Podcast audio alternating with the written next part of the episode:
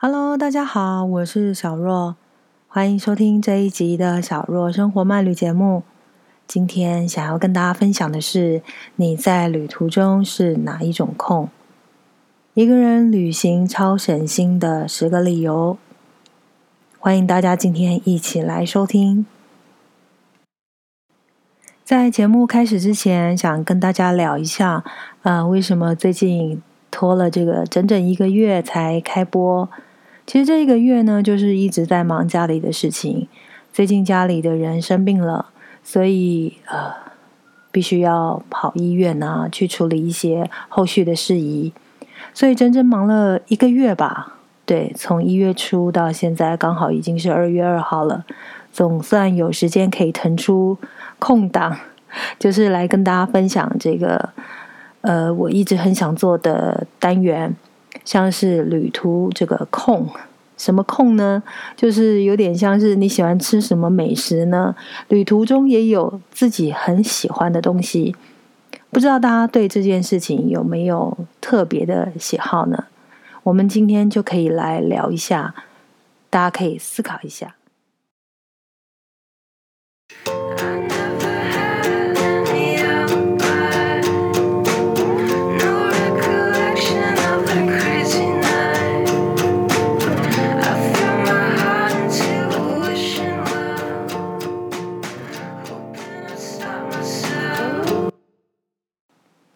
好的，你在旅途中是哪一种控呢？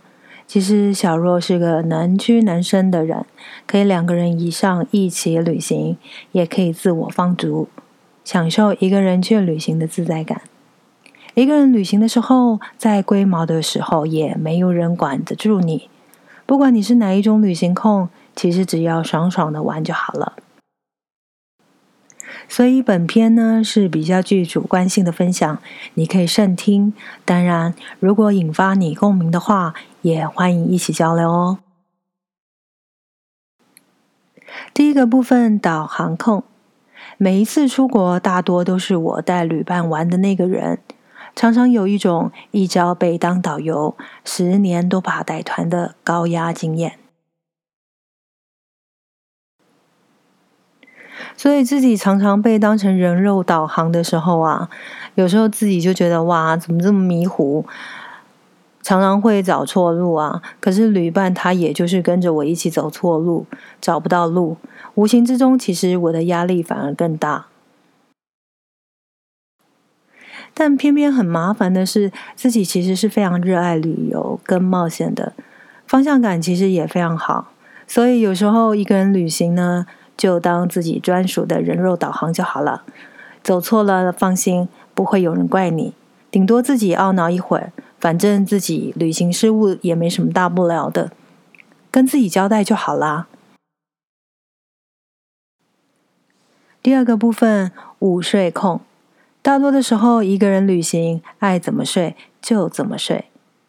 我倾向最晚早上九点多就要出门，旅途中玩累了，我中午就会回旅馆小睡一个小时。尤其在欧美的旅行呢，其实，在夏天跟秋天的日落比较晚，即便睡午觉后再出门，还可以一路玩到晚上的七八点，有助于减少体力耗损，也可以玩得更精神。第三个部分，自由控，常常被别人问：“哎，你今年要去哪里玩啊？”我几乎没有一次旅行是照本宣科的安排，通常呢就是很风向星座的，上一秒临时起意，下一秒就是订机票就随性出门了。可是有旅伴的时候，你其实是很难自己说走就走的这个简单的决定。所以一个人旅行呢，说穿了就是自由。说走就走，要停留几天也不用再花时间跟旅伴瞧。只不过前提是你有假，而且方便请假，而且还要有钱。第四个部分，任性控。每次带旅伴，大多时候所有的行程规划都是由我安排的。我对旅行计划一直以来都蛮有想法的。虽然我会和旅伴互相配合各自喜欢的主题，但有时候还是会觉得卡卡的。比如说，没有那么爱逛街，却又不能让旅伴单独逛街，时间就在彼此的迁就下浪费掉。偏偏我一个人旅行就任性到不行，几乎都没有什么规划。还常常因为太散漫，差点赶不上火车。但是任性旅行其实就是美好的冒险啊！往往就是爱上这种任性，所以很热衷一个人旅行。第五个部分，摄影控。好吧，我不算是一个专业的摄影控了，但是谁遇到美景都不会想要拍的满意呢？我也是其中之一，所以遇到不喜欢拍照的旅伴，感觉对方在旁边就是要等你拍完的压力，哇，那个感觉真的是挺有压力的。遇到人多、周边状况特别多的时候，光是等待排除也需要一阵子。一个人的时候就没有这个困扰了，反正你爱怎么拍就怎么拍。爱拍多久还随你高兴呢。第六个部分，音乐控，两个人以上要音乐旅行不是不可以，但是朋友可能会抗议：“哎，你是跟我旅行还是跟耳机旅行啊？”那么，我喜欢在移动的交通工具中听音乐、看风景，即使是哼哼唱唱，我觉得那也是浪漫的享受啊。尤其是窗外风景很美，有音乐陪伴，其实就是更舒心的感觉了。但是这种时候，通常是一个人才能享受其中。第七个部分，美食控，喜欢吃海鲜，但是旅伴如果不爱呢？而旅行的地点又是必吃海鲜的热门据点，你会不会觉得很怄呢？想花大钱吃顿心中期待的美食，尤其是在地美食，旅伴却舍不得花。这样的事情对特别热爱美食的人，其实还蛮常发生的。倒不如一个人去旅行，我高兴吃什么就大快朵颐吧。不过，一个人想吃灯光美、气氛佳的餐厅，可能会觉得有一点诡异了。记得要找一些适合一个人用餐的美食餐厅。你才能好好的享受美味。第八个部分，交通控，喜欢跳上车，让电车或者是公车带我去旅行吗？在行进过程中看到不错的风景就跳下车，这种方式我非常的喜欢，因为随时会发现惊喜的景点。下一次就试试随意搭上电车去旅行吧。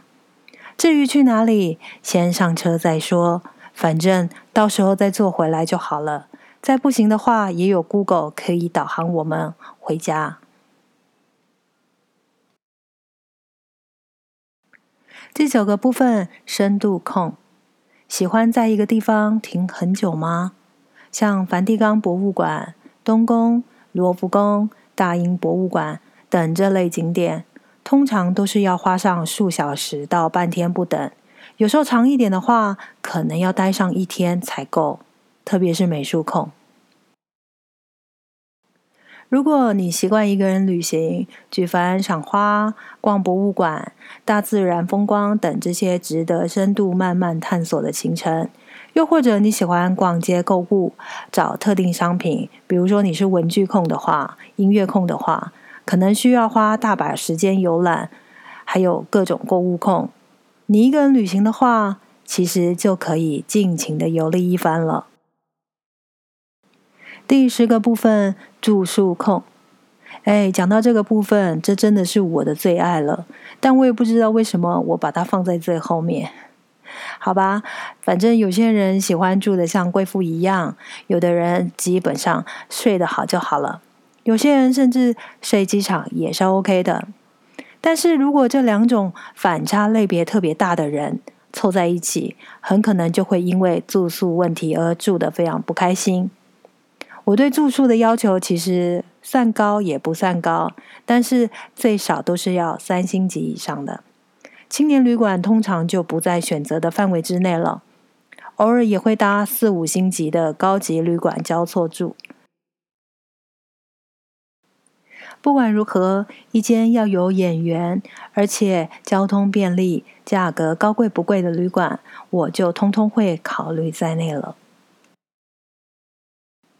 假如你符合以上十种控制级的其中几项，又是能够独善其身的旅者，同时看不惯别人的个性，无法忍受别人，不想配合别人，也不想委曲求全的话，那么你就一个人去旅行吧。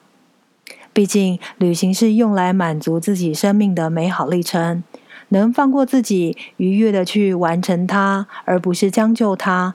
其实，我觉得这样才是最值回人生票价的一场旅行了。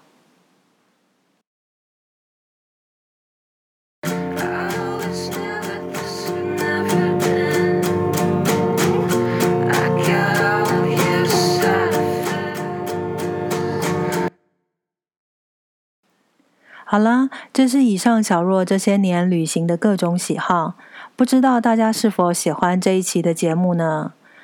好，真的很抱歉，就是将近隔了一个月才更新节目，因为我的时间其实常常会因为身边的一些大小状况呢而有所影响。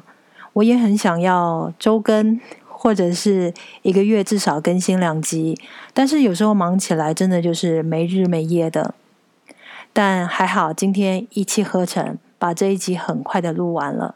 可能录制的过程会有一些瑕疵，嗯，毕竟我的录音设备还有我的录音背景环境等等都不是非常好。但是还是感谢就是订阅我的频道的朋友，那也非常感谢大家就是愿意持续的收听下去。最后，如果大家喜欢我的节目的话，也欢迎继续订阅我的频道。如果你觉得我的声音很帮助睡眠的话，其实也可以听着睡着，因为之前有蛮多人蛮常听我的声音入眠。这大概也是我就是声音比较平调吧，就是没有什么太大的高低起伏。对。我相信以后如果录音设备有更好一点的话，也许在声音表情上会有更多的作为。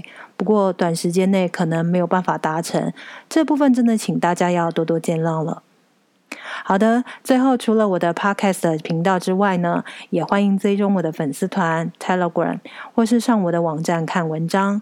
只要 Google 搜寻我的名字“小若生活慢旅”，或是输入网址 stillcarol 点 tw。